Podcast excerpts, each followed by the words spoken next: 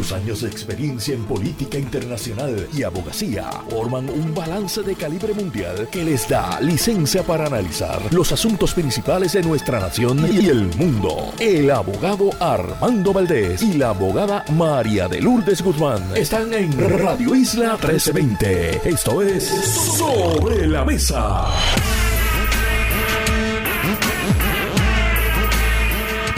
Buenos días Puerto Rico, soy Armando Valdés. Usted escucha sobre la mesa por Radio Isla 1320. Hoy en Sobre la Mesa, Víctor García San Inocencio y Mariana Nogales son nuestros analistas. Silverio Pérez estará con nosotros también. Estuvo el viernes, está hoy aquí el lunes de nuevo. Y Víctor Alvarado, ambientalista también se sienta a la mesa en el último segmento a partir de las 9 y 40 de la mañana. Todo eso y por supuesto, como todos los días, de lunes a miércoles, Marilu Guzmán se sienta a la mesa y junto a ella analizamos todos los temas para hoy 4 de diciembre del 2023. Hoy cumpleaños mi esposa, Lara Mercado. Envío un abrazo. Ya por supuesto se lo di esta mañana, pero si usted la ve en la calle, felicítela también yo estoy loco por enviar la foto de ella un día. Voy a hablar con, con Titia Ixa. Yo estoy loco por enviarle la foto de Lara a Titia Ixa para que esté ahí en la mañana. Es más, quizás Titia Ixa hasta nos pueda invitar a ir a bailar allí. Me encantaría. A mí me, a mí me fascina ese segmento. Me fascina. 4 de diciembre del 2023 son las 8 y 3 minutos de la mañana. Los asuntos del país tienen prioridad. Por eso llegamos a poner las cartas sobre la mesa. Vamos a poner las cartas sobre la mesa de inmediato. Quiero discutir varios temas en la mañana de hoy. Tengo que acotar, por supuesto, cómo en, Medio Oriente la eh, crisis, la guerra entre Hamas y Israel continúa y obviamente continúa cobrando vidas durante el fin de semana. Por lo visto, ya se ha descartado la posibilidad de un nuevo cese al fuego como el que creó un espacio la semana pasada para el intercambio de prisioneros en cárceles israelíes y rehenes que fueron secuestrados por Hamas durante su ataque el 7 de octubre y además para la entrada de ayuda humanitaria a la franja de Gaza. Ese espacio por lo visto ha cerrado y eh, durante el fin de semana Israel ha planteado que hasta que jamás no sea destruido no habrá espacio para otro cese al fuego temporero o permanente.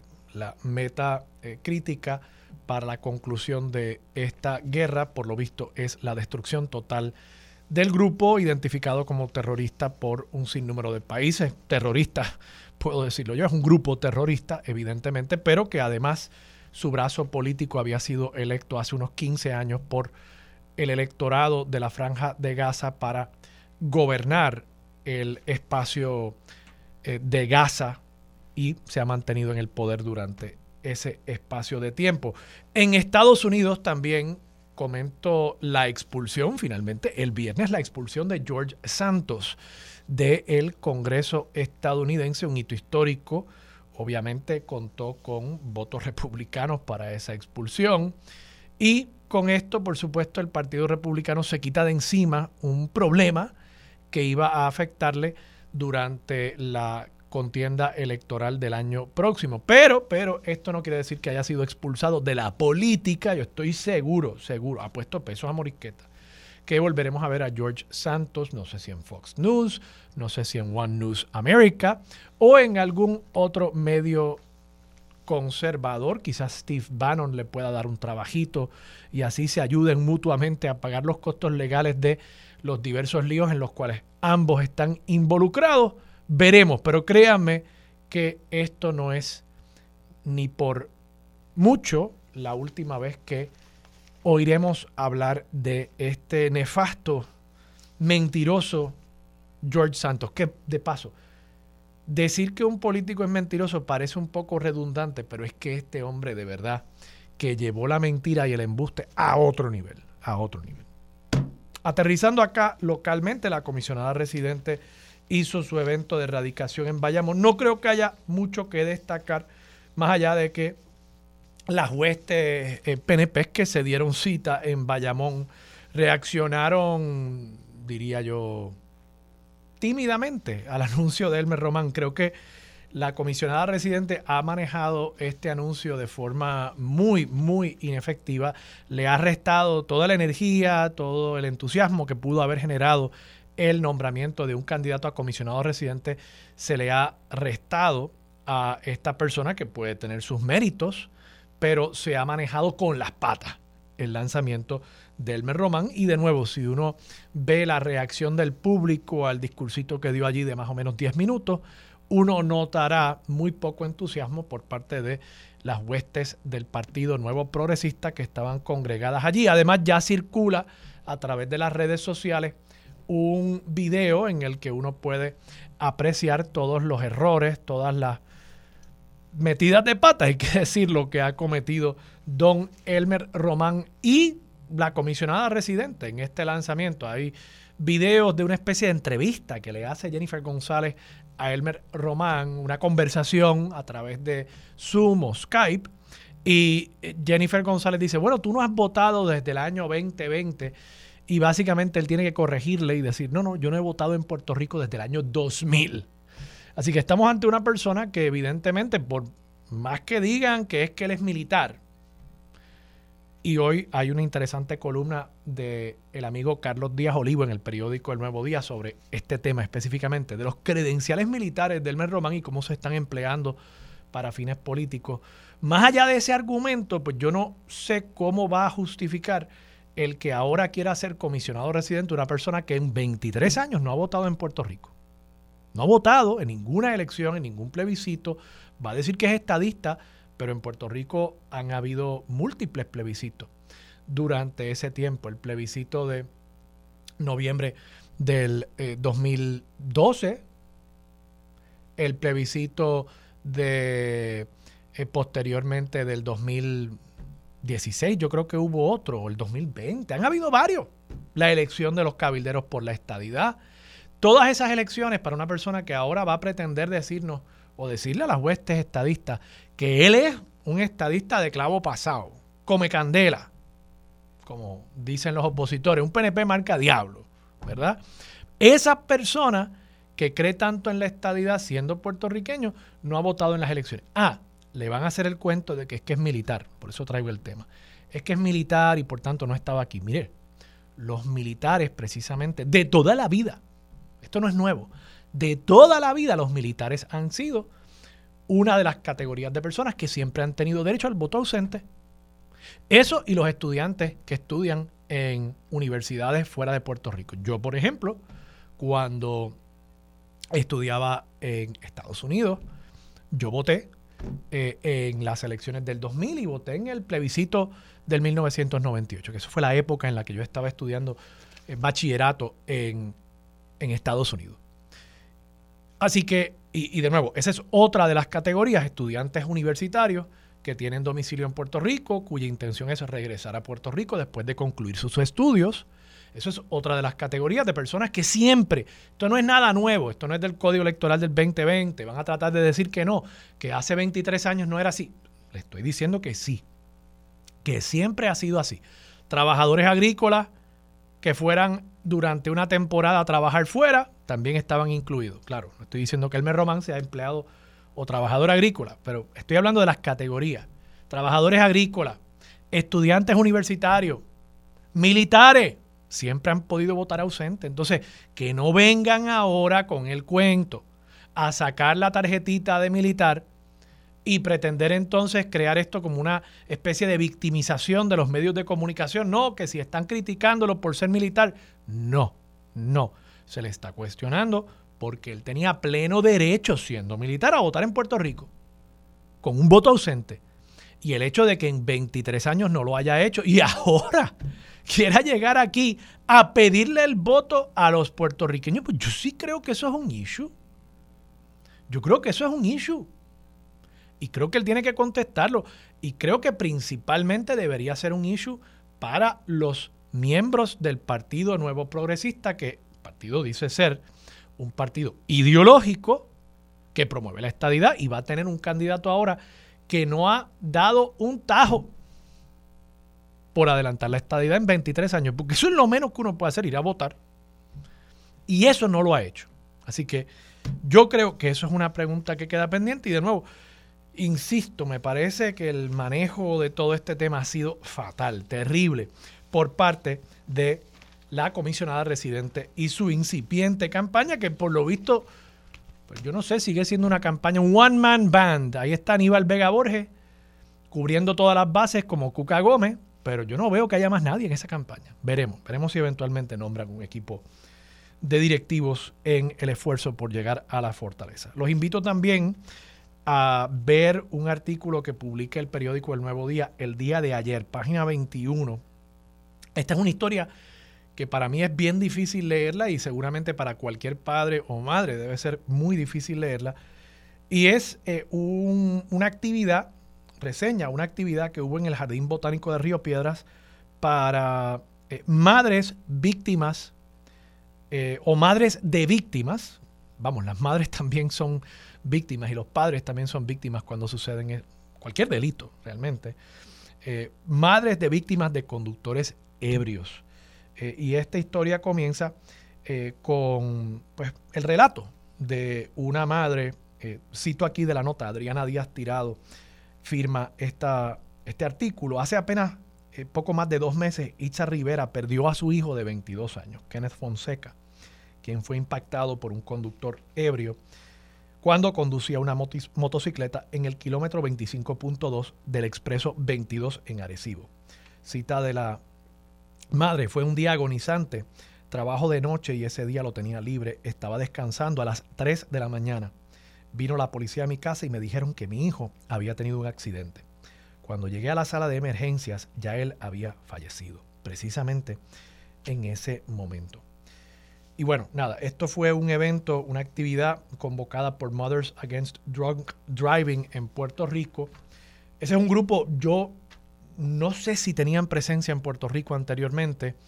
Eh, o si es una creación reciente. A nivel de Estados Unidos es una organización muy conocida, muy destacada, que hace muchísimo trabajo y qué bueno que estén comenzando a, hacer este tipo de evento, este tipo de convocatoria en Puerto Rico y a ponerle cara a las personas que lamentablemente por no estar ya con nosotros, producto de la irresponsabilidad de un conductor ebrio, no pueden hablar. Darle voz, darle visibilidad a esa ausencia a través de la presencia, la figura de la madre de esas víctimas, yo creo que eh, habla volúmenes, volúmenes acerca del dolor que causa esa irresponsabilidad. Y creo que deberíamos, de nuevo, como sociedad reflexionar, particularmente en esta época navideña, acerca del costo social que tiene el consumo de bebidas embriagantes, yo no estoy aquí tratando de evangelizar sobre eh, el que la gente no beba, simplemente que asumamos un poquito más de responsabilidad. Y, vamos, yo he sido tan culpable de la cultura puertorriqueña o quizás tan parte de la cultura puertorriqueña de la, de la bebelata como cualquier otra persona como cualquier otra persona. Creo que es muy difícil en Puerto Rico eh, ser un joven eh, y no participar de esa cultura. Pero igual, pues uno tiene que de vez en cuando mirarse en el espejo y hacer una reflexión y considerar si lo que nosotros hacemos es lo correcto, como sociedad también. Y yo sé que nos vanagloriamos de que tenemos las navidades más largas del mundo y santo y bueno, santo y bueno. E, eso es parte de nuestra idiosincrasia. Pero igual hay cosas de nuestra idiosincrasia que son dañinas. Y la manera en que eh, en cualquier actividad, en cualquier celebración, pues hay un exceso y un consumo excesivo del alcohol.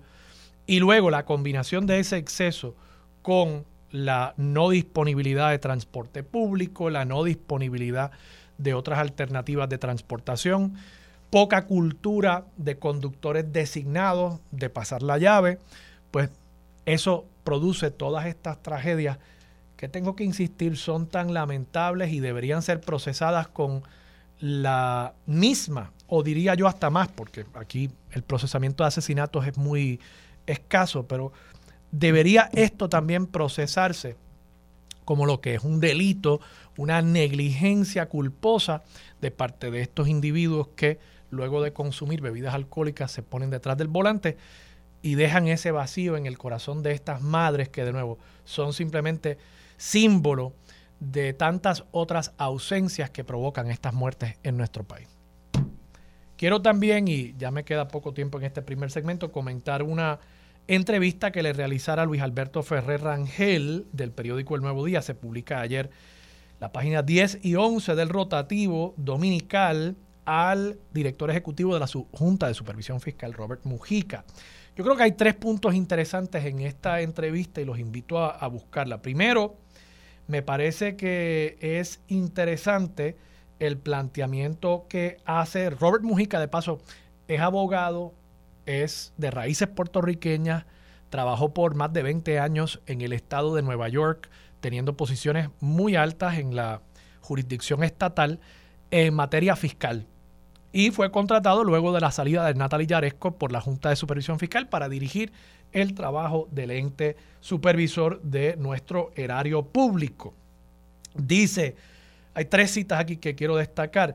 Dice Robert Mujica, hemos estabilizado las finanzas, pero en gran parte es porque la Junta está aquí estabilizando. Creo que si la Junta no estuviera aquí, se tomarían muchas decisiones que no serían buenas y volveríamos al déficit muy rápido. Muy rápido, es decir, en un par de años. Así que vamos a estabilizarlas. Tenemos que construir las instituciones para no volver atrás. Ahora es el momento de hablar de economía. Fíjense ustedes cómo él insiste en que los políticos, y este es un punto que yo he traído en múltiples ocasiones en este programa, los políticos no han aprendido del proceso de la quiebra y estamos ante una situación donde por la fragilidad de nuestro sistema político, en cualquier momento podríamos caernos de ese hilo tensor y volver a una quiebra. Él incluso le pone hasta un término. Él dice que en dos años podríamos estar de vuelta en una quiebra si no se estabilizan las finanzas y me parece interesante esta expresión que él hace, si no se construyen las instituciones para no volver atrás. Yo estoy de acuerdo con eso, por eso, como ustedes saben, yo he insistido aquí en que debemos enmendar la constitución para que nuevos préstamos y para que nuevas contribuciones tengan que ser aprobadas en referéndum por el pueblo de Puerto Rico. Eso sería una medida para pasarle los poderes que hoy tiene la Junta de Supervisión Fiscal al electorado. Y yo creo que eso sería un paso para comenzar a redemocratizar nuestro sistema fiscal, pero a la misma vez hacerlo de una manera responsable. Que los incentivos que existen hoy en nuestro sistema político, que son yo, político, quiero seguir repartiendo estufas, neveras, fiestas, baile, botella y baraja para salir electo. Ese incentivo que hoy existe de estas elecciones cada cuatro años, donde el elector está preguntando qué viene para mi bolsillo, eso yo creo que debemos de alguna manera u otra buscar, como él plantea, fórmulas institucionales para crear una nueva estructura de incentivos para esos políticos. Señalo también ya me tengo que ir, pero brevemente, señalo también, le pregunta a Luis Alberto Ferrer Ángel acerca de los presupuestos balanceados. La pregunta es, el gobierno de Puerto Rico ha dicho que ha sometido tres presupuestos balanceados consecutivos. ¿Es una apreciación correcta? Dice Robert Mujica, yo no diría eso.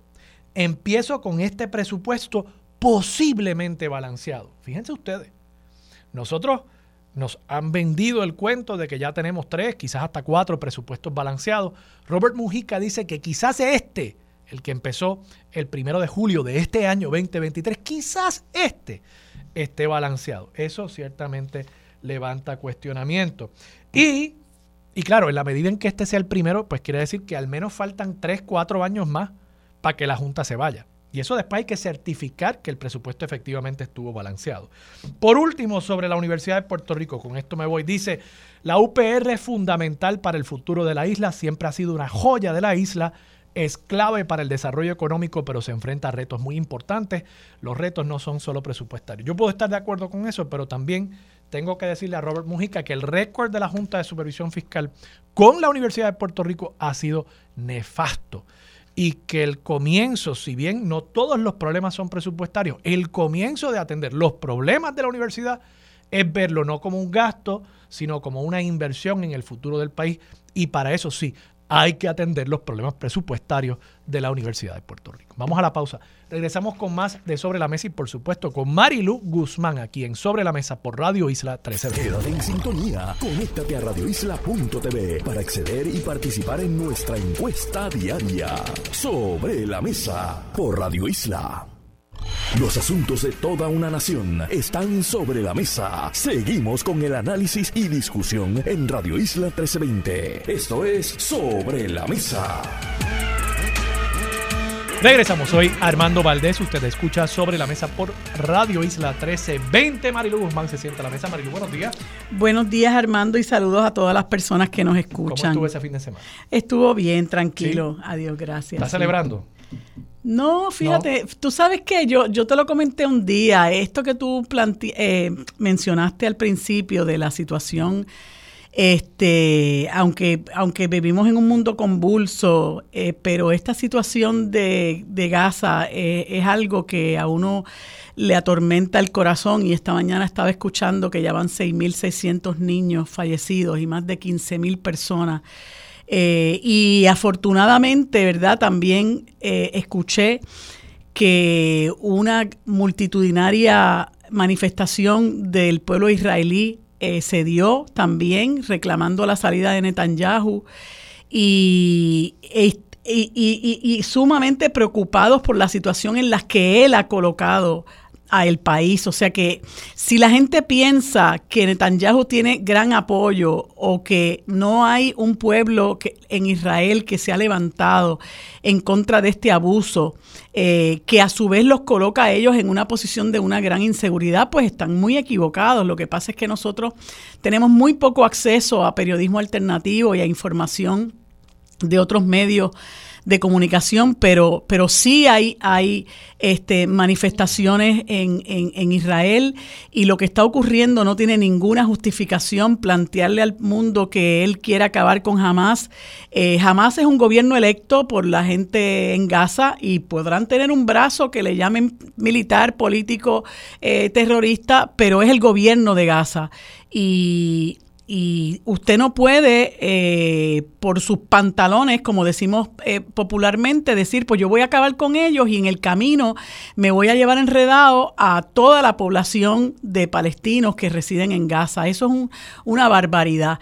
Y el que los Estados Unidos sea de los pocos países que apoya este genocidio es igualmente censurable. Yo por lo menos escuché unas declaraciones de Kamala Harris, ¿verdad? Muy tímidas, por cierto eh, planteando su, su disgusto, su desagrado con la situación, pero es necesario poner un detente a esta, a esta barbarie que pues, pues tristemente eh, a muchos nos impide, nos impide sentirnos felices y nos impide celebrar. Pero de todas maneras, ¿verdad? Uno no pierde la esperanza de que, de que esto pueda cambiar, de que esto traiga unos resultados que hace, por los que hace tiempo se está luchando, ¿verdad? Que es que los palestinos puedan tener un, lugar donde puedan llevar a cabo su vida normalmente, como, como todo hijo de vecino, que es lo único que ellos reclaman y a lo que tienen derecho. Marilu, hablemos, aterrizando acá en Puerto Rico, hablemos sobre esta entrevista que le hace Luis Alberto Ferrer Rangel en el periódico El Nuevo Día de ayer a Robert Mujica. Yo destaqué esos tres puntos. Sí. El tema de la universidad, él habla de eso como la apuesta de futuro, pero pues la Junta obviamente ha obrado en sentido contrario, restándole presupuesto a la universidad, creo que más que a cualquier otra institución puertorriqueña. Habla también del tema de la necesidad de una institucionalidad que sustituya esencialmente el poder de la Junta para estabilizar y darle algo de continuidad a, la gestión fiscal que ha hecho la Junta durante el proceso de quiebra. Eh, y bueno, yo creo que, de nuevo, uno puede estar de acuerdo o en desacuerdo con la Junta, y con las expresiones que plantea Robert Mujica, pero lo, cierto es, teníamos una situación fiscal que era insostenible. Nos habíamos metido en un hoyo. Y me parece que algunos políticos, muchos políticos, todavía no se han dado cuenta de que, de que sí, estamos obligados a, a una nueva mirada mucho más responsable a la cosa pública y a la cosa fiscal porque si no, pues vamos a caer en otra quiebra. Plantea también el tema de los presupuestos balanceados, que él cree que este podría ser posiblemente el primero, el primero balanceado. Eso contrasta con lo que han planteado tanto líderes legislativos como el gobernador.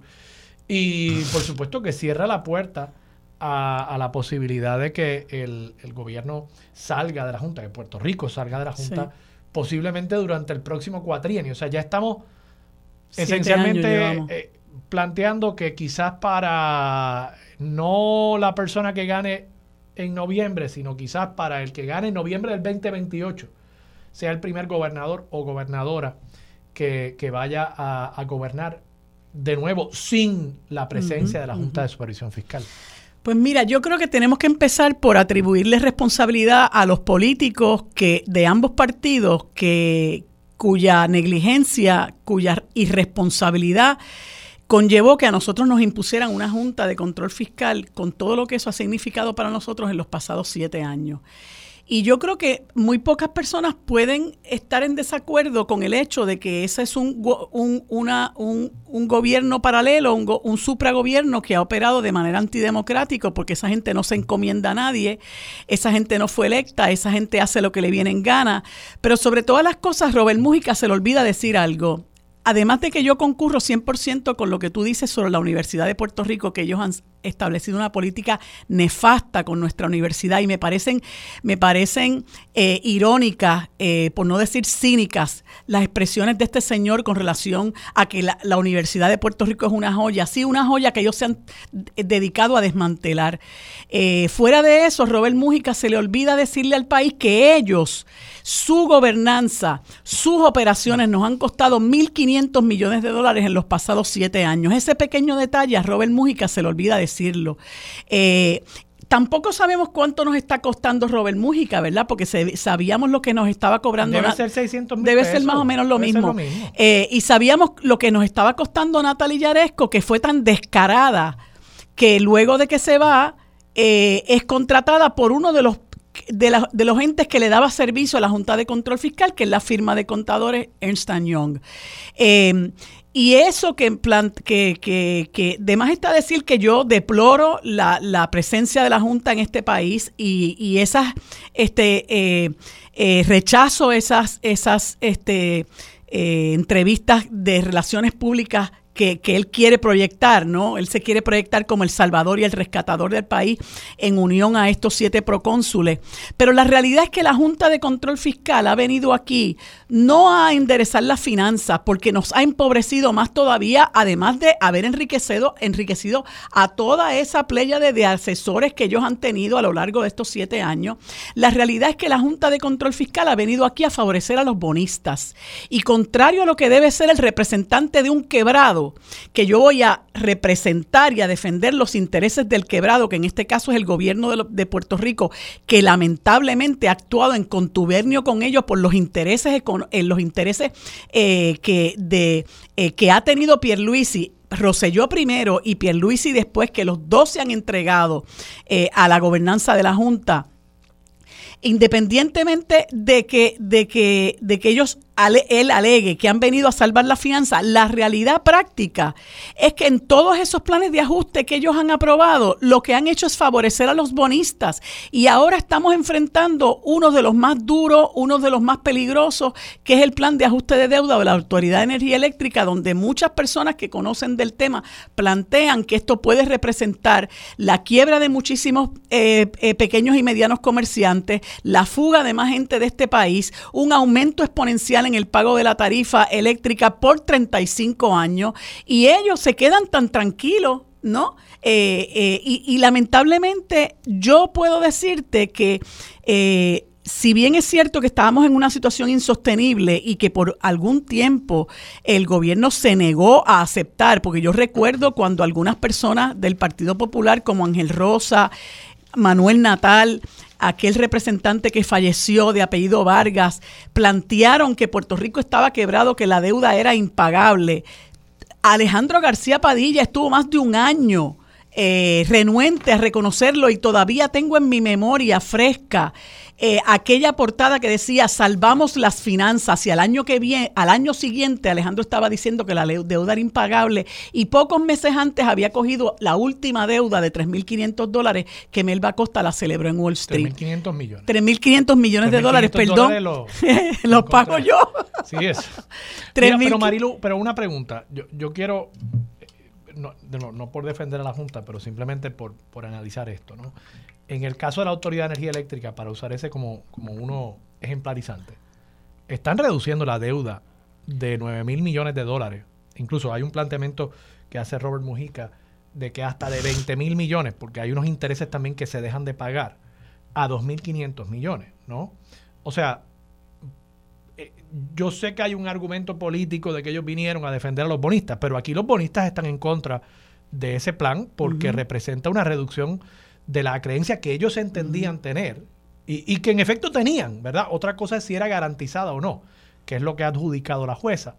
Eh, es una reducción muy marcada de esa creencia. Bueno, ese, ese, es la, ese, es la, ese es el mantra que ellos han tenido con relación a todas las deudas. ¿Pero es un hecho o no es un hecho? Es un hecho. Lo que pues pasa es lo que no. Más que un mantra. No, lo que pasa es que conforme lo que explica Rolando Emanueli, esa, esa deuda de la Autoridad de Energía Eléctrica está regida por un trust agreement mediante el cual primero hay que pagar los gastos operacionales y luego asegurar las pensiones de los, de los, eh, de los pensionados de la Autoridad de Energía Eléctrica y que la gran mayoría de todos esos bonos son bonos no asegurados y la, y la Autoridad de Energía Eléctrica no tiene que reconocerle pago a la gran mayoría de esos bonistas y no, y no obstante eso lo están haciendo. no tiene que pagar nada. Bueno, eh, según lo que dice el ahí también, hay, ahí también hay pensionados, de paso. Hay personas que son pensionados eh, que son dueños de bonos de la autoridad. Bueno, es que yo no, yo no te sé decir la calidad ni la cantidad de los bonos ni la clasificación de los bonos. Yo te estoy hablando de lo que dicen expertos en la materia y que de todas pero maneras. Hay otros expertos que dicen cosas contrarias, ¿no? O sea, y Rolando Emanuel. Por ejemplo, ¿quién? Bueno, pues muchísimos abogados que están involucrados en el pleito. Ah, pues claro, que están defendiendo seguramente a los bonistas. Sí, Rolando Emanuel y defiende al Autier. Pues claro. Él, también es parte. O sea, no entiendo por qué. Pero, no entiendo por qué Rolando Emanuel tiene un standing. porque Rolando Emanuel está analizando el trust agreement. Yo lo está analizando el trust agreement, pero si yo soy abogada de bonistas, lógicamente yo voy a, reclamar que se les pague. También él representa a unas personas en el caso y hay otros abogados que representan otras pues claro, y así es el litigio. y eso es lo que digo. O sea, lo que estoy planteando es, no es que una cosa es una verdad indiscutible, por eso tenemos tribunales. Entonces yo lo que estoy planteando es, mira, ha habido una reducción. ¿Cuál es el planteamiento? Que debe pagarse cero. Que debe pagarse lo menos posible. Pues 2.500 de 20.000 no, no, es quizás pues lo menos no, posible. Pues posiblemente pues no, porque eso va a redundar. Eso ¿Cuánto es lo menos posible? Yo no te sé decir, Armando, yo no te sé decir. Puede que sea muchísimo menos pero que es que eso. yo quisiera esa definición porque bueno, es que pues, tú, pues tú puedes llamar a Rolando Manuel y lo entrevista y le dices, explícame, Rolando, ¿por qué es que tú dices eso? La, la, la expresión de quienes están. la pregunta. Pues yo te estoy contestando. No, yo no te estoy hablando retóricamente. Yo no te estoy hablando retóricamente. La juez Laura Taylor Swain dijo que lo menos que se pueden pagar son 2.300. Lo menos que se pueden pagar. La Junta quería pagar más de eso. Y los que representan a los pensionados, ¿verdad? Que son personas que le han dedicado la vida a la Autoridad de Energía Eléctrica y ahora ven un futuro lúgubre, lúgubre e incierto porque la Junta que dirige eh, Robert Mújica le importa tres pepinos angolos las pensiones y por eso las querían recortar cuando Wanda Vázquez, y aquí se tuvo que tirar la gente a la calle a reclamar que no se la recortaran, pues eh, eh, ese grupo de gente tiene que defender sus intereses, no son los intereses que defiende Robert Mújica. Y yo creo que nosotros los puertorriqueños y puertorriqueñas sobre cuyos hombros se ha puesto el pago de la deuda, a quienes nunca nadie nos ha rendido cuenta y los deudores, los que nos endeudaron obscenamente, nunca han corrido ni han promovido un proceso de auditoría, no pueden permitir que la Junta siga campeando por su Vamos a la pausa, regresamos con más de Sobre la Mesa por Radio Isla 1320. Quédate en sintonía, conéctate a radioisla.tv para acceder y participar en nuestra encuesta diaria. Sobre la Mesa por Radio Isla. Los asuntos de toda una nación están sobre la mesa. Seguimos con el análisis y discusión en Radio Isla 1320. Esto es Sobre la Mesa. Regresamos. Soy Armando Valdés. Usted escucha sobre la mesa por Radio Isla 1320. Marilú Guzmán sigue sentada a la mesa. Marilú, te noto. Te dejé, te dejé patidifusa. Te dejé patidifusa. Te mostré durante la paz. No te rías. No te rías. Ay, Dios. juega limpio. Te mostré un video durante la pausa de, de Jennifer González y Elmer Román. Varios videos, ¿verdad? Unos clips que ya están circulando. Hay uno que es de una entrevista que le hace eh, Rafael Lenin López, amigo eh, Rafael Lenin López, en primera pregunta en Telemundo, y le dice si él es republicano. Y este hombre, Elmer Román, dice: No, yo soy de inclinación republicana. Entonces da a entender que él va a esperar a ver hacia dónde van las elecciones en el año 2024 para eh, saber a qué partido afiliarse. Obviamente Lenin le, reacciona a eso y entonces finalmente la comisionada un poco lo obliga a decir, sí, sí, soy republicano. yo soy republicano, yo soy del Partido Republicano. Eso. Está el tema de una broma que hace la comisionada residente mostrando una foto de Elmer Román hace unos años cuando ella lo trajo, pelo, y pues no tenía pelo, y ahora pues tiene pelo, ¿verdad? Eh, Fue un buen cirujano de pelo. el tema de la, su último voto. Ella, la propia comisionada residente levanta el tema. Un poco yo creo que es, es un intento torpe por, por preempt, como dicen los americanos, por traer, si te van a traer los temas negativos, tráelos tú. Y, y tú dale el spin que tú entiendas, tú contextualiza y, crea una narrativa en torno a, por qué eso es así. Entonces ella dice, bueno, tú no has votado desde el año 2020 y él como que... Y entonces corrigen, él no ha votado en Puerto Rico desde el año 2000. Y nos van a decir que es que porque es militar. Gente, los militares toda la vida han podido votar ausente. Eh, y entonces le pregunta también si estuvo aquí para los huracanes Irma y María, que yo no sé ni por yo no sé ni por qué hay que hacer la pregunta, ¿verdad? Hay mucha gente que no estuvo aquí. Esa entrevista fue un blooper. Pues, entonces, él dice, no, se ríe. no, yo no estuve aquí. ¿Cómo que? Pues, ¿Qué, risa ni risa? Mire, los que estuvimos aquí, eh, eh, a mí me dicen Irma y María y, genuinamente a mí se me paran los pelos. Así es. Y, yo creo que todos vivimos, muchos de nosotros vivimos todavía traumatizados así es. por lo que vivió el pueblo de Puerto Rico eh, durante esas horas y luego por las semanas y meses. Y todavía para muchas personas es una eh, un ente presente en su vida, el impacto del huracán, de los huracanes. Entonces no sé por qué esa risa nerviosa, porque evidentemente sabe ¿no? que tiene unas lagunas en su récord.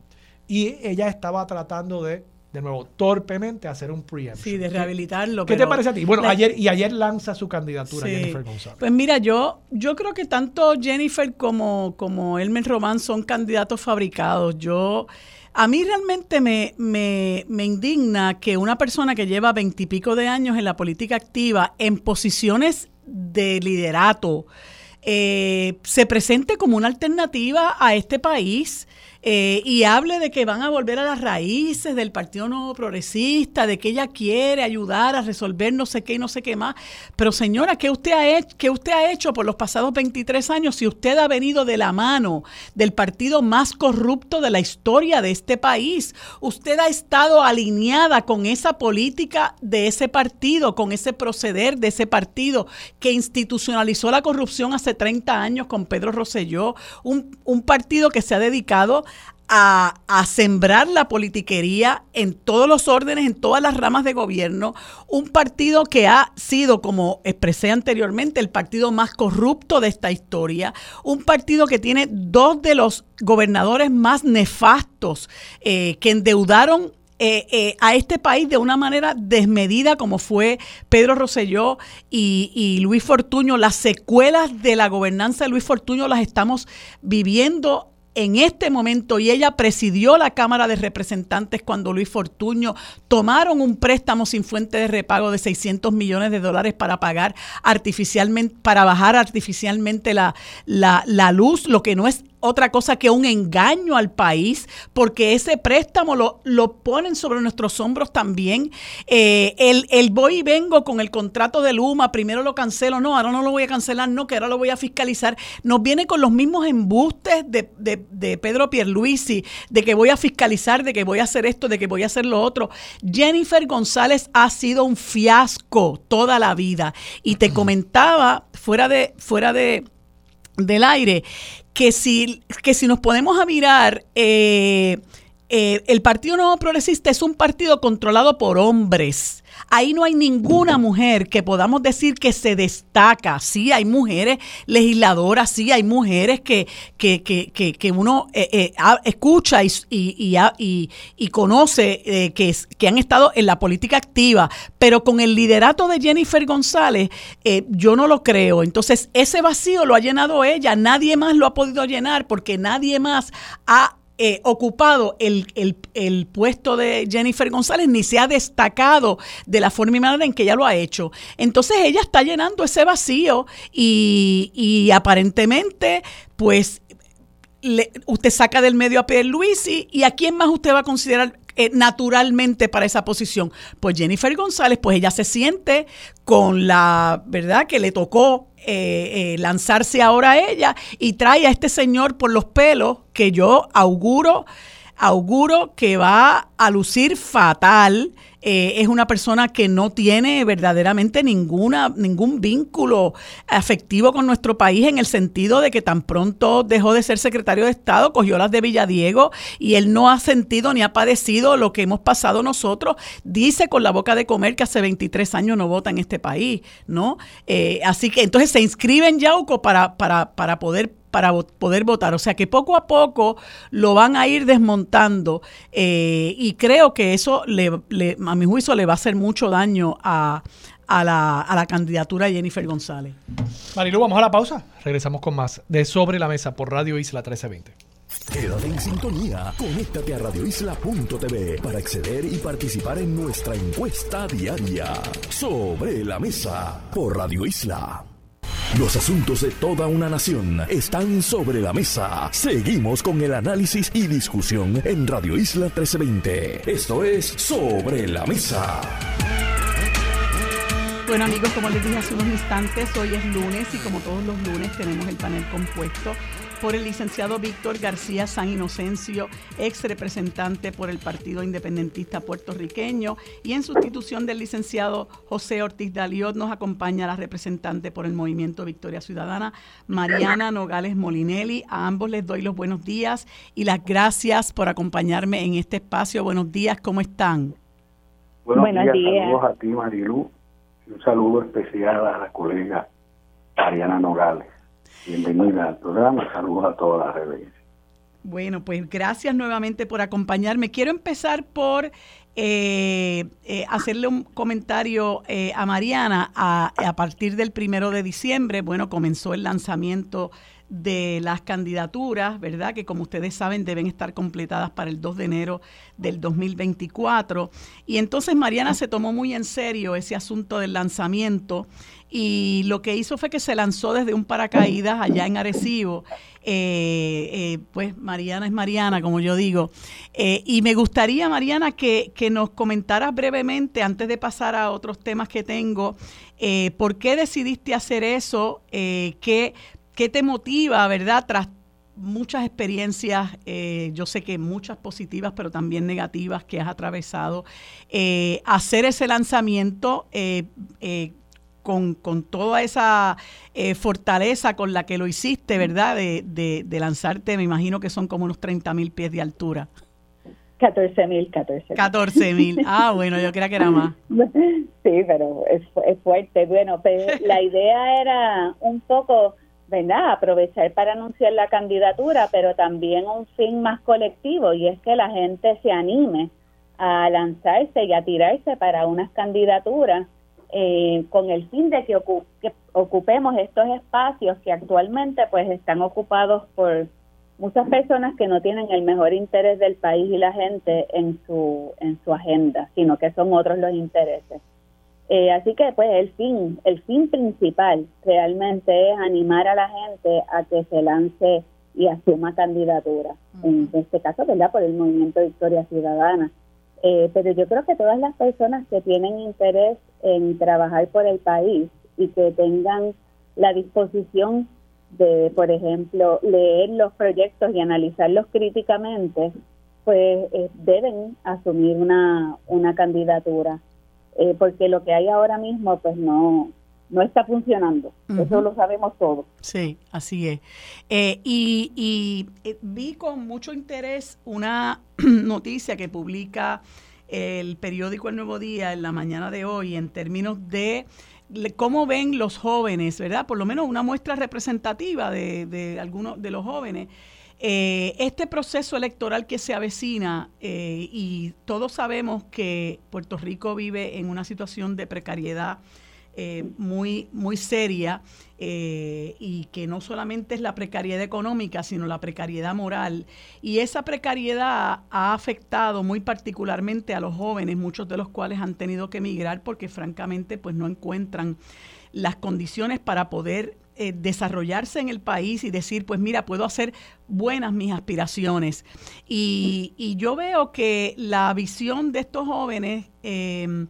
en el sentido de que aquellos que interesan involucrarse en la toma de decisiones en este proceso eleccionario, pues están mirando, ¿verdad?, a, la forma y manera en que ellos pueden contribuir para que aquí precisamente se resuelvan unos problemas eh, inminentes eh, que, que, que no necesariamente hacen abstracción del problema del estatus, que muchos de nosotros sabemos que es la génesis de muchos eh, problemas que estamos viviendo, pero que entienden que hay muchas cosas dentro del presente estado de situación, hay muchas cosas que se pueden resolver, que me parece que también es una visión que eh, eh, la alianza de país ha asumido en el sentido de que se puede eh, se pueden tomar denominadores comunes entre organizaciones que no son iguales con el propósito de llevar a cabo una reconstrucción del país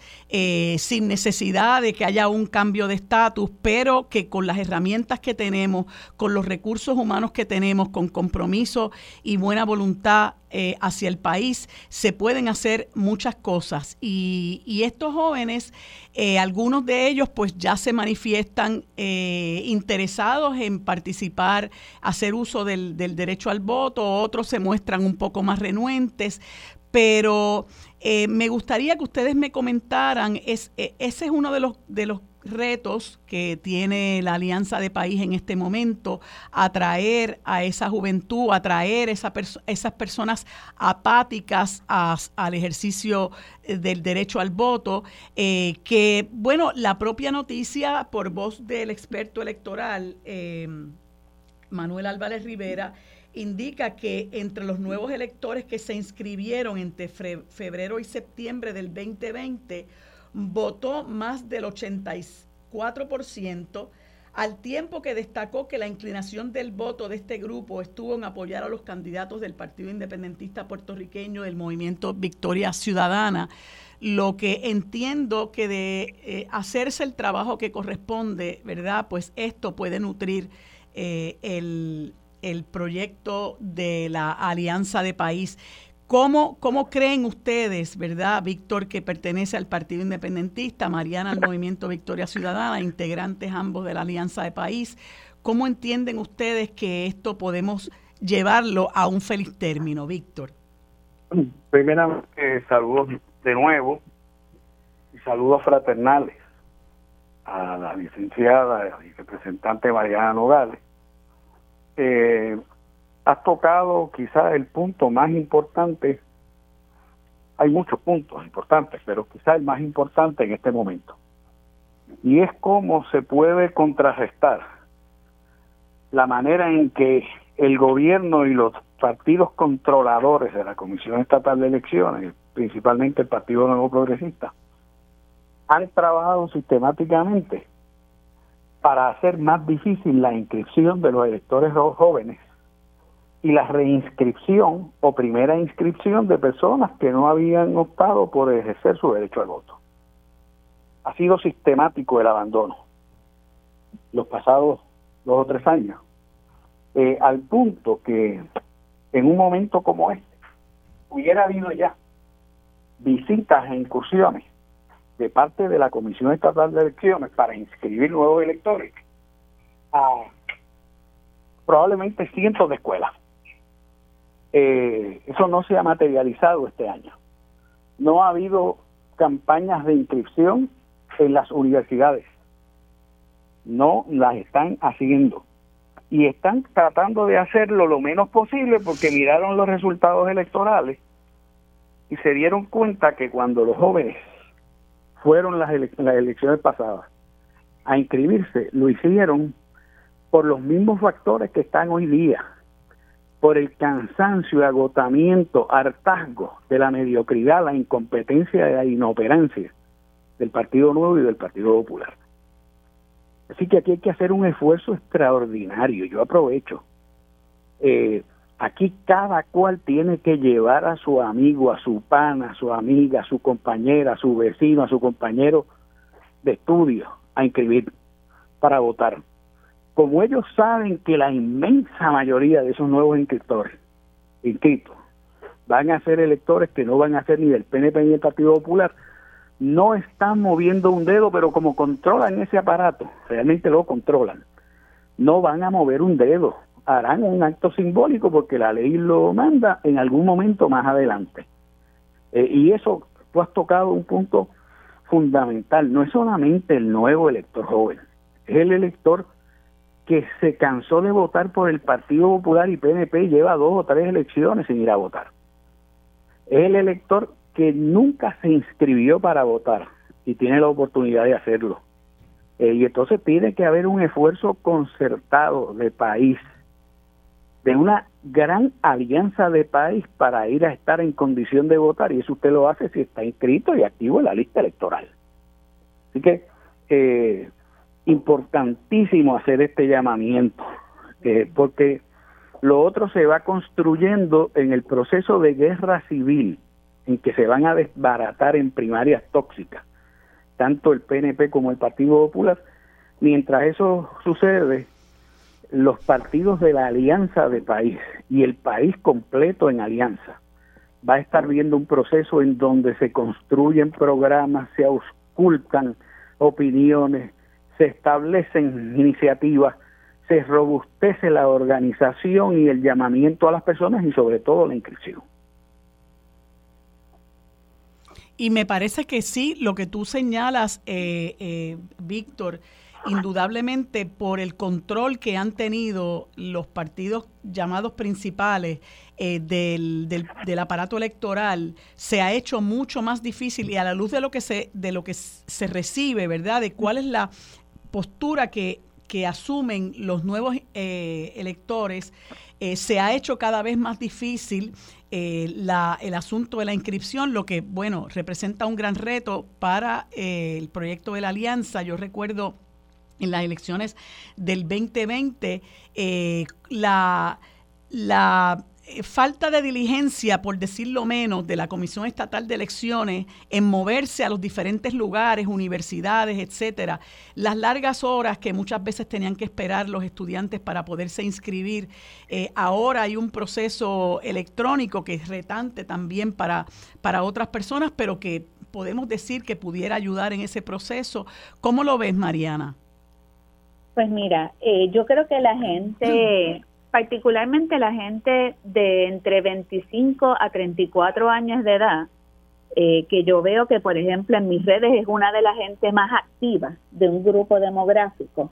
Son personas que han vivido desde siempre en la austeridad, no conocen el otro Puerto Rico que a lo mejor tú, Víctor y yo hemos conocido.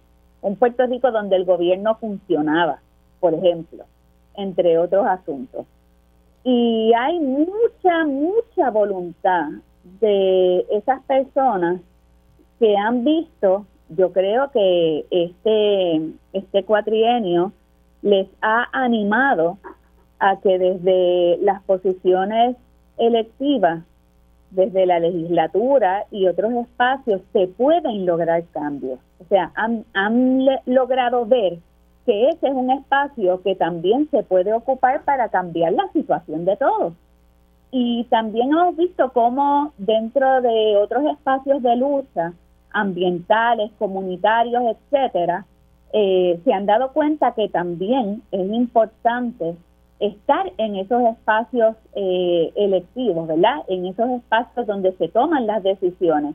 Porque, por ejemplo, para atender el asunto de las antenas, de las torres de telecomunicaciones, pues en vez de estar resolviendo en un lugar, en Aguada, en Gurabo, en Arecibo, en todos los espacios donde hay ese problema, pues se redacta un proyecto de ley, que es el proyecto de la Cámara 663, que puede atender esa situación. Eh, así que yo creo que hay mucho interés, sobre todo a mí me ha, me ha este, llamado la atención que grupos de deportistas, ciclistas, este, surfers eh, y otros grupos que yo creo que anteriormente no estaban muy interesados en el asunto político, eh, partidista y electoral, se están interesando. Grupos de científicos, de biólogos, eh, ¿verdad? Y ambientalistas que ven en ese espacio una manera de, proteger eh, lo que les interesa y proteger su vida. Y, eh, por supuesto, la gente en la diáspora ven en el proceso eleccionario, yo creo que en la alianza también, una esperanza, una esperanza para regresar. Así que yo creo que es bien importante que a pesar de todos los escollos que está poniendo la Comisión Estatal de Elecciones, la voluntad es más fuerte. Yo apuesto a que la voluntad es más fuerte y que las personas, mientras se vaya acercando ya el tiempo, eh, ¿verdad? Para la votación van a ir a inscribirse. Eso, eso estoy bien segura, pero también quería eh, no olvidar a un grupo que a mí me ha parecido que, que está bien, bien activo, y son las personas que están entre los 70 años. Yo digo que son los amigos de mi mamá y mi papá.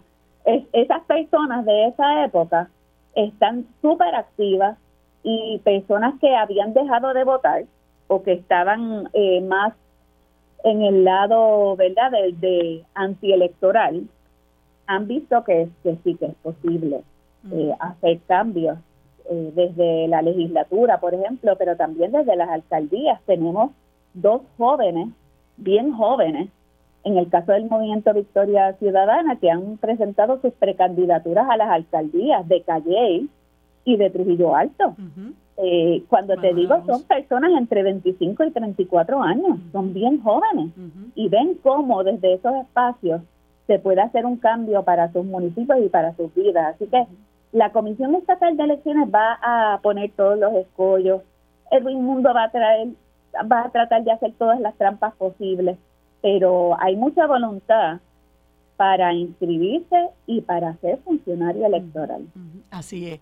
Este, a mí me da la impresión de que eh, se ha dado esta, eh, esta transformación en el país mediante el cual poco a poco los diferentes sectores de nuestra, de nuestra sociedad se han ido sintiendo cada vez más solos y más desamparados en lo que respecta a su vinculación con el gobierno eh, y han visto cómo el gobierno se ha ido separando eh, ha ido abdicando su responsabilidad de responder a los intereses de las comunidades, de resolverles sus problemas. Y cada vez, por lo menos yo lo veo, cada vez lo veo con mayor crudeza, eh, la alineación del gobierno con los grandes intereses. Y entonces van abandonando diferentes sectores, diferentes comunidades, las personas que se sienten afectadas como adultos mayores, pues entonces ven la necesidad de que tienen que hacer algo, las personas que se ven afectadas en sus comunidades por la la colocación de antenas, por las construcciones ilegales, por la devastación de recursos naturales, eh, las personas que que sienten que no tienen, eh, que están siendo desplazadas de comunidades. O sea, las comunidades van experimentando unos problemas muy particulares y se sienten cada día más abandonados y más desamparados. Y yo creo que eh, muchos de ellos en esa insatisfacción optan por integrarse otros pues se, se, desaniman, ¿verdad? Ahí está el gran reto de animar a estos que se desaniman a que se integren activamente al proceso electoral para buscar cambiar las cosas. Y eso me lleva a comentarles eh, como, como muestra, ¿verdad? Eh, esta, este reportaje del Centro de Periodismo Investigativo de hace un par de días donde se donde se divulga, ¿verdad?, que cada día hay personas vinculadas a lo que llamamos la ley 22, diagonal 60, interesados en la construcción en las costas de nuestro país, que es algo que ha levantado mucho eh, revuelo, eh, porque comunidades se ven afectadas por los efectos que puede tener estas construcciones que a todas luces son ilegales y que incluso no son recomendadas por el Consejo de Expertos y Asesores en Cambio Climático, que se supone que están ahí para, para eh, hacerle recomendaciones al gobernador, pero de nuevo, tanto el gobierno como el Departamento de Desarrollo Económico y, Comercio hace oídos sordos a estas recomendaciones y, y, y esto indudablemente es un enorme reto. Hay comunidades que enfrentan la posibilidad de, de no solamente de desplazamiento, sino de que haya problemas en términos de, de inundaciones, ¿verdad? Por la construcción en zonas en zonas costeras. Eh, ¿qué, podemos, qué, podemos nosotros, los que abogamos por la alianza de país, eh, plantearle a estos sectores eh, en términos de la protección de, de, nuestras costas y nuestros recursos naturales que tan necesario es, Víctor? Bueno, mira, yo pienso que hay una, una agenda muy bien estructurada y desde las distintas organizaciones ha habido un proceso muy laborioso desde hace años de, de hacer de hacerse y ser parte de esas luchas no solamente para evitar el, la privatización de los recursos naturales del país en términos genéricos o de las playas o de diferentes lugares, la protección de, de los terrenos agrícolas, la protección de, de, de cuevas tan importantes como ¿verdad? De recursos tan importantes como las cuevas. Todo esto se ha estado trabajando. Eh, yo aprovecho y saludo desde aquí a nuestros militantes ambientalistas eh, y puedo señalar esas luchas casi heroicas contra el oleoducto del sur, contra el otro oleoducto, oleoducto para los panas, que querían montar contra el depósito de cenizas y la exportación de cenizas a otros municipios, eh, contra la operación misma de la carbonera que la quieren financiar subiendo la luz eh, cuando se supone que su contrato cese ya mismo y, y, su y su contaminación. O sea, ha habido una incorporación bien grande, pero hay muchos más problemas ambientales a nivel micro que sumados son eh, problemas enormes, eh, y que y que tienen que darse allí en las comunidades. Y pues la lista podría ser mire en términos de del manejo irresponsable de los desperdicios sólidos eh, está ese caso crónico de Toalta que da ganas de llorar están están los casos de, de las comunidades eh, agobiadas por los depósitos ilegales de basura de los propios municipios eh, está el tema eterno de las antenas, que las instalan a la cañona donde les da la gana, encima de las casas prácticamente. Así que eso se ha ido articulando y se tiene que seguir profundizando. Ahora bien, cada persona que participa activa o quizá más pasivamente estando en contra de ese de ese saqueo y de ese y de esa destrucción deliberada de la calidad de la vida cada persona tiene que darse cuenta que también tiene una oportunidad en las urnas para sacar a los que favorecen a esos intereses eh, porque le financian muchas veces las operaciones políticas. Y eso y eso es fundamental. Oye, yo quería en una nota aparte y disculpa, no sé si lo hicieron temprano en el programa esta mañana pero yo yo quisiera enviar una, nota de duelo a, a Julia Nazario Fuentes y a él Nazario Fuentes. Estoy refiriendo es que murió su mamá, doña Carmen Lidia Lili, Lili Fuente.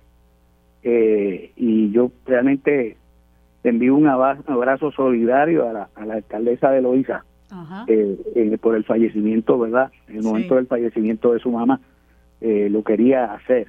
Mm. Para que tú veas cómo se puede hacer política fraternalmente eh, y particularmente en alianza de país. Así es. que hoy tenemos en el panel a una compañera que participa de esa alianza y yo estoy muy contento.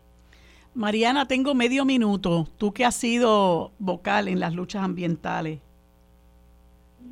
Diga, pues mira, yo creo que nosotros necesitamos reformar o cambiar el sistema de otorgación de permisos. Y el sistema de otorgación de permisos, nosotros estamos trabajando algo ahora mismo en, en la oficina, pero no debe estar debajo del Departamento de Desarrollo Económico. Tiene que regresar a la Junta de Planificación. Y nosotros tenemos que planificar el país de manera inteligente. De esa manera se, se promueve que haya un desarrollo económico sostenible. Ahora mismo el desarrollo económico que se propone no está el desarrollo económico, es crear problemas sociales y problemas ambientales. Así que de esa manera no vamos a resolver esto. Hay que cambiar el modo en que se planifica. Y no podemos olvidar que Pierluisi fue cabildero de AES. Así Por eso podemos entender qué es lo que está pasando. Así Y que tiene una nuera cuya cartera de clientes son los inversionistas residentes de la ley 22 de 60. Bueno, se me acaba el, el, tiempo. Gracias a ambos por haber estado conmigo en este espacio. Un placer haber conversado con ustedes. Seguimos conversando el próximo lunes, Víctor y Mariana, tú en cualquier otro momento. Que tengan ambos buen día. Quédate en sintonía. Conéctate a radioisla.tv para acceder y participar en nuestra encuesta diaria sobre la mesa por Radio Isla. Los asuntos de toda una nación están sobre la mesa. Seguimos con el análisis y discusión en Radio Isla 1320. Esto es Sobre la Mesa.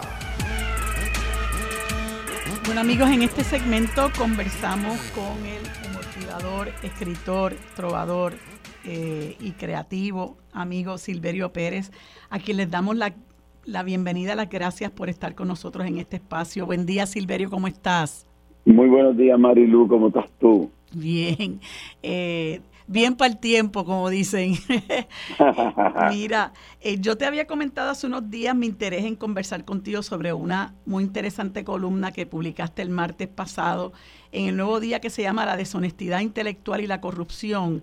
Y bueno, es una columna trágica, ¿no? Porque eh, tú nos vas llevando por sobre unas diversas eh, instancias que se han dado en este país eh, que, que, dejan ver cómo aquí es la corrupción es la orden del día, pero también en cierta medida para poderse mantener en el poder estos arquitectos de esta, de esta corrupción ya institucionalizada, pues recurren a, la deshonestidad intelectual para evitar que la gente vea eh, otras opciones como alternativas a todo este desmadre, a todo este desastre en lo que se ha convertido nuestro país.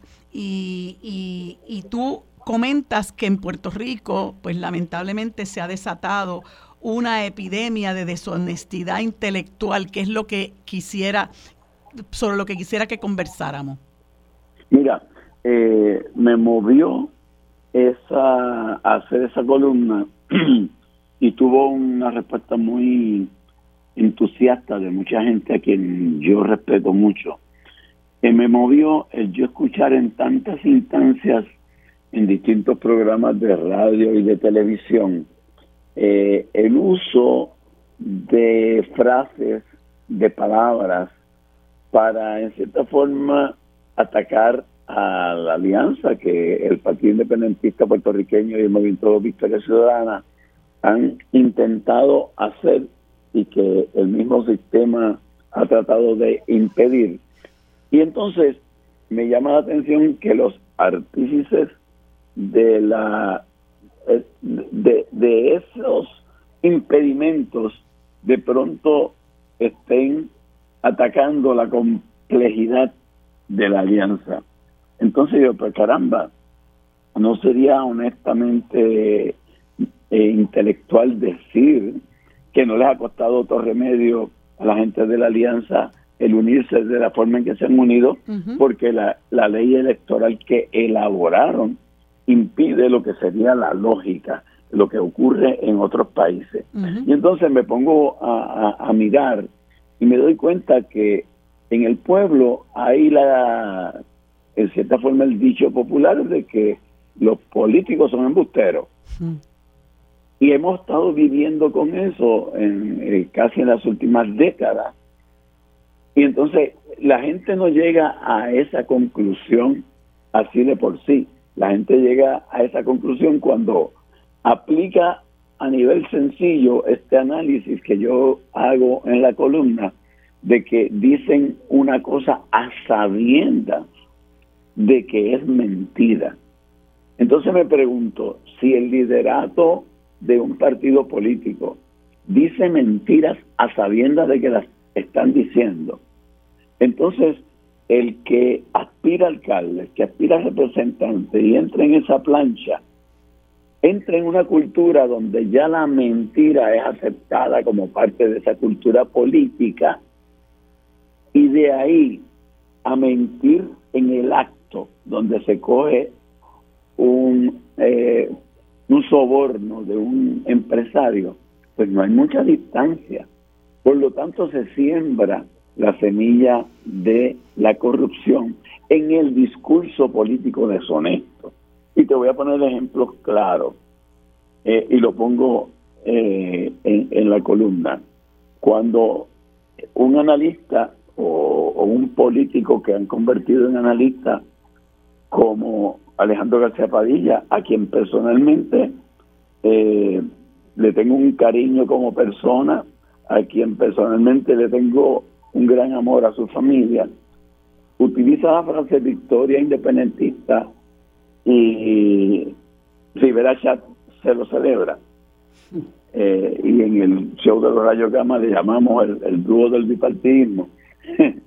este, él sabe que utiliza la palabra independentista por la carga de criminalización que el mismo Partido Popular impuso a la palabra independentista. Entonces a mí me parece terrible que una persona inteligente que sabe que a través de la alianza no se va a adelantar, el propósito no es adelantar la independencia, es lograr un cambio dramático en la administración de gobierno a uno de honestidad, a uno de una forma diferente, que utilice eso a sabiendas, a mí me parece un ejemplo de esa deshonestidad intelectual que reina en el país.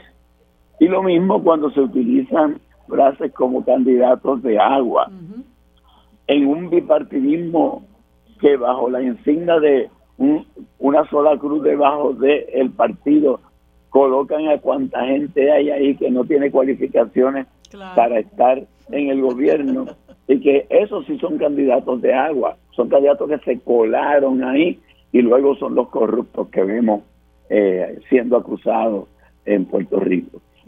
La columna recibió pues sí un, un gran respaldo de, como te dije anteriormente, de gente aquí en respeto, porque me parece que es algo que que hay que profundizar en ese, en ese análisis y que una de las cosas que, va a hacer y que debe hacer eh, la alianza es trabajar en esa honestidad intelectual que a lo mejor tú no eras eh, ya militante en los 70 porque tú eres más mucho más joven que yo, pero en aquellos años, en los 60 y los 70, aquello de la autocrítica, ¿tú te acuerdas? O sea, era, era un principio de los movimientos independentistas de los 60 y los 70, la autocrítica, había sesiones de autocrítica para que se trajeran a la mesa aquellas contradicciones que se podían estar dando en los discursos. Me parece que hay que regresar un poco a la autocrítica. Así es. Y claro, hay estamos enfrentando una situación eh, pues, pues muy desventajosa con esta cuestión del financiamiento privado de las campañas, ¿verdad? Eh, en el sentido de que nosotros tenemos que enfrentar super PACs, eh, y organizaciones con muchísimo dinero que se van a dedicar sin duda a esa misma deshonestidad intelectual que trabaja en muchas personas y que muchas veces en vez de discutir asuntos en los méritos como deberíamos hacer, ¿verdad? Para, para crecer en la discusión de los temas, pues lo que hacen es infundir el miedo como por ejemplo con situaciones de esas como que eh, a la Alianza Victoria Independentista y lo, y lo hacen a sabiendas de que el propósito es asustar a la gente, ¿verdad? Haciendo bueno lo que ha sido su trayectoria histórica de criminalizar el independentismo desde, desde, desde época, ¿verdad? De, de antes de que se aprobara el Estado Libre Asociado, de llamarnos Mogoya, de sustituir un bipartidismo por otro. Mira, eh, eh, esa, esa frase de sustituir un bipartidismo por otro me parece también otra de las garrafadas, las garrafadas más grandes, porque aquí cuando se habla del bipartidismo no se está hablando de dos partidos políticos, se está hablando de dos administraciones que desde 1968 han llevado al país a la quiebra, han llevado al país a que haya una descomposición social, han llevado al país a que la mayoría de nuestra población tenga que emigrar porque no encuentran oportunidades aquí. Se está, se está hablando de la administración que han compartido dos partidos políticos por más de 50 años. Y entonces pasar de ahí a hacerlo similar, a que dos organizaciones políticas se junten, me parece un acto de deshonestidad extraordinario. Sí. Y, bueno, te comentaba que eh, con los recursos que podamos llegar, eh, tenemos que buscar la manera de neutralizar ese tipo de discurso eh, engañoso que nuevamente me parece a mí que ya en mucha gente y muy particularmente el sector de votantes jóvenes, que son los que han, han vivido en la precariedad, ya ese cuco como que no les trabaja. No, claro, eh, ahí, ahí, ahí está la clave de lo que decía Víctor García San Inocencio anteriormente, de que los jóvenes, como ellos mismos dicen, no se dejan. Los jóvenes tienen acceso a través de las redes sociales a otra información y ya estos miedos a ellos no les asustan porque ellos han nacido en un mundo donde el miedo nos rodea por lo tanto, venir con esos miedos de los 60 y los 70 es ridículo. Por lo tanto, yo creo que una de las estrategias más importantes que tiene que haber con, tiene que se tiene que hacer para cambiar esto es convertirnos en misioneros de que los jóvenes se inscriban y de que sientan que ellos sí pueden hacer un cambio. Lo comprobaron en el 2019, lo comprobaron en el 2020 y hay que convencerlos de que en el 2024 también lo pueden hacer. Así es. Eh, y es importante, ¿verdad?, que, que, que nos, nos, hagamos misioneros de eso, como tú dices, y que busquemos la manera de ver cómo colaboramos, eh, no porque nosotros querramos eh, adelantar los intereses de partidos en particular, sino porque nos va la vida en esto, porque es necesario y urgente salvar el país de lo que está ocurriendo para beneficio de eh, las presentes y las futuras generaciones. Silverio, gracias por haberme acompañado en este espacio. Voy a seguir pendiente de la inspiración de tu pluma. Mira, quiero que, quiero que pases por los gamas. Ay, sí, sí.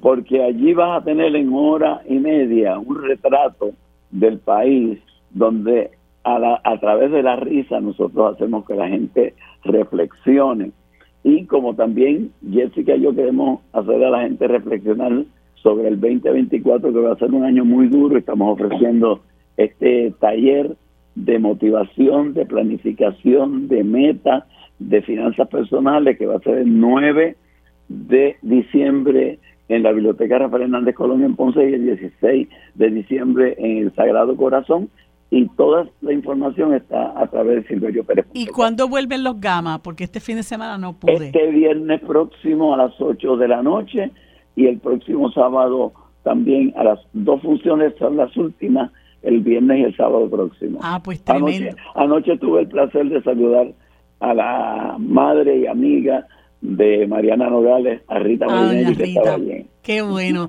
Pues éxito, Silverio. Gracias por todo lo que están haciendo y espero que podamos comunicarnos muy pronto. Gracias por habernos acompañado en este espacio. Que tengas buen día. Quédate en sintonía. Conéctate a radioisla.tv para acceder y participar en nuestra encuesta diaria sobre la mesa por Radio Isla.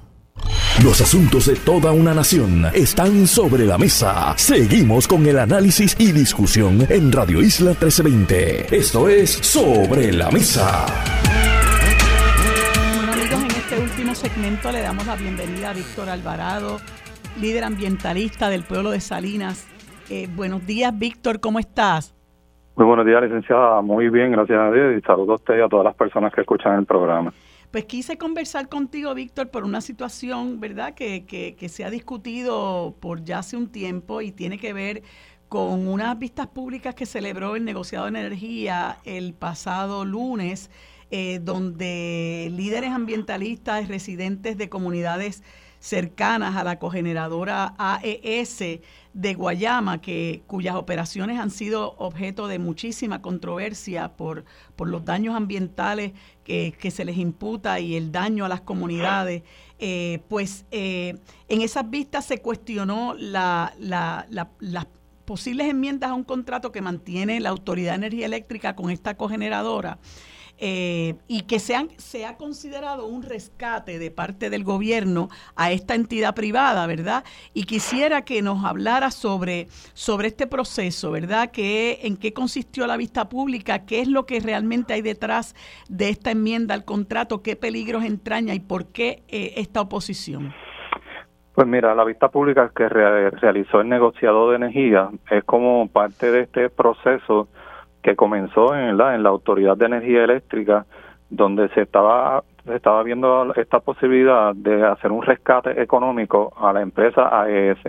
Desde el año 2021, AES Puerto Rico, que es la dueña de la planta de carbón en Guayama, había estado enviando cartas eh, consecutivamente a la autoridad diciendo que tenían una crisis financiera eh, y ellos se lo achacan especialmente al, a la aprobación de la ley 5 del 2020, que fue la que eh, puso por ley lo que la AES había dicho cuando llegó a Puerto Rico en el 94, cuando firmó el primer contrato con la autoridad, de que las cenizas las iban a exportar fuera de Puerto Rico. Como muy bien tú sabes y el pueblo de Puerto Rico sabe, inicialmente hicieron eso, la llevaron a República Dominicana, ya crearon una crisis salubrista eh, terrible en ese país y entonces comenzaron a depositar con la venia del gobierno, a depositar y a utilizar y utilizaron dos millones de toneladas de cenizas tóxicas a través de 14 municipios en Puerto Rico.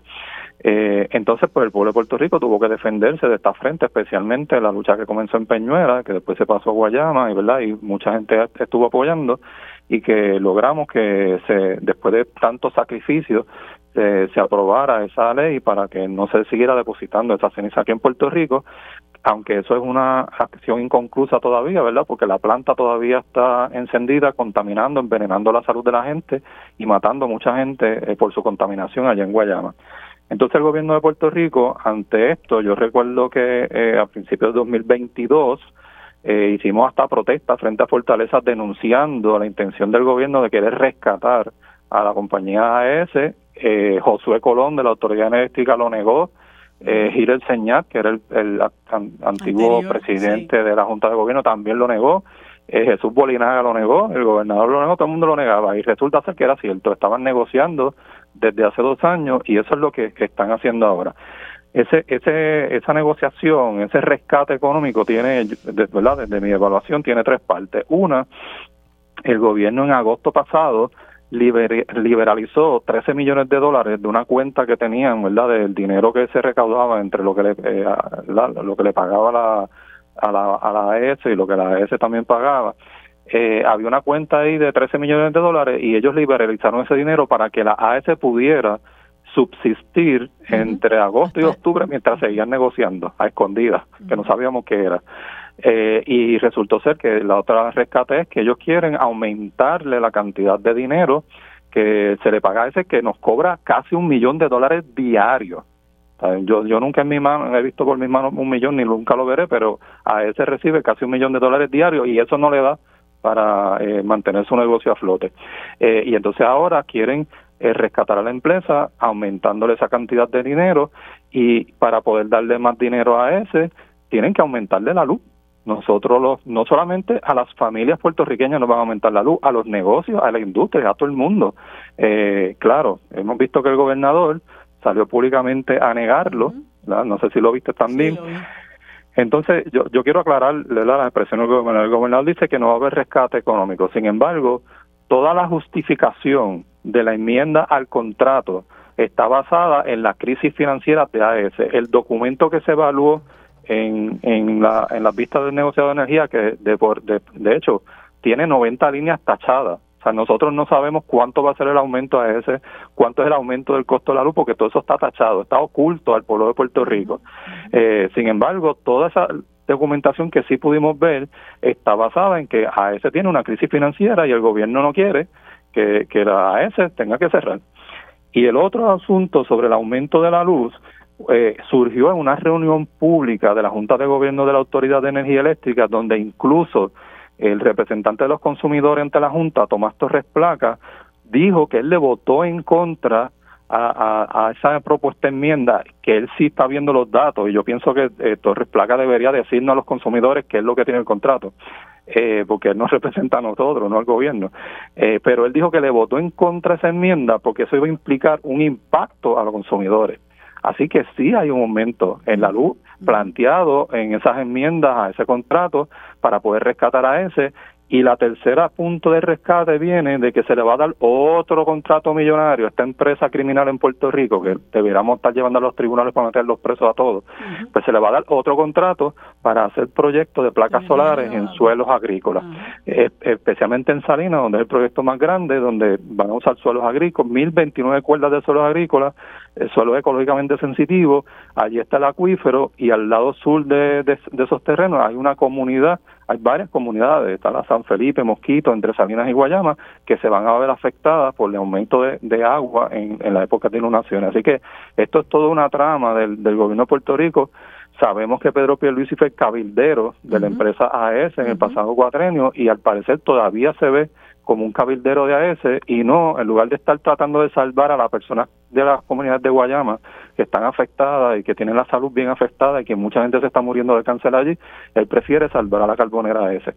Eh, Víctor, y yo que estuve en las vistas, tuve la oportunidad de observar que las personas que comparecieron estaban hablando de lo atropellado de la notificación de la vista, incluso personas tuvieron problemas para poder subir eh, y se pidió más tiempo para hacer comentarios. ¿Ha habido alguna reacción del negociado de energía sobre eso? Sí, yo creo que otra falta de respeto del negociado de energía que ellos dieron cinco días adicionales hasta el día 7 pero pero no desclasificaron los documentos, que fueron las exigencias que les, que estábamos haciendo. ¿Cómo, ¿De qué nosotros vamos a ir a hablar allí? De las 90 líneas que están tachadas en esa documentación, que entonces no nos dejan ver la información, que nos siguen ocultando. Yo creo que fue una falta de respeto del, necio, del negociado de energía, de simplemente decir, bueno, pues tienen hasta el 7 de diciembre, pueden someter comentarios. Por eso, ¿comentarios sobre qué? Pues si no, si no tenemos la, información, si el gobierno está ocultando la información, desclasifiquen los documentos y denos 30 días para entonces nosotros participar. Pero es que todo este es un chanchullo de parte del, del gobernador Pedro Pierluisi que quiere rescatar esta empresa a costa de, de la economía, de la salud y de la vida de la gente. Así es. Bueno, es lamentable realmente, pero hay que hay que estar alertas y ver qué vamos a hacer nosotros para para podernos proteger de estos mogules. Víctor, muchas gracias. Se me acaba el tiempo. Muchas gracias por toda esta información tan valiosa.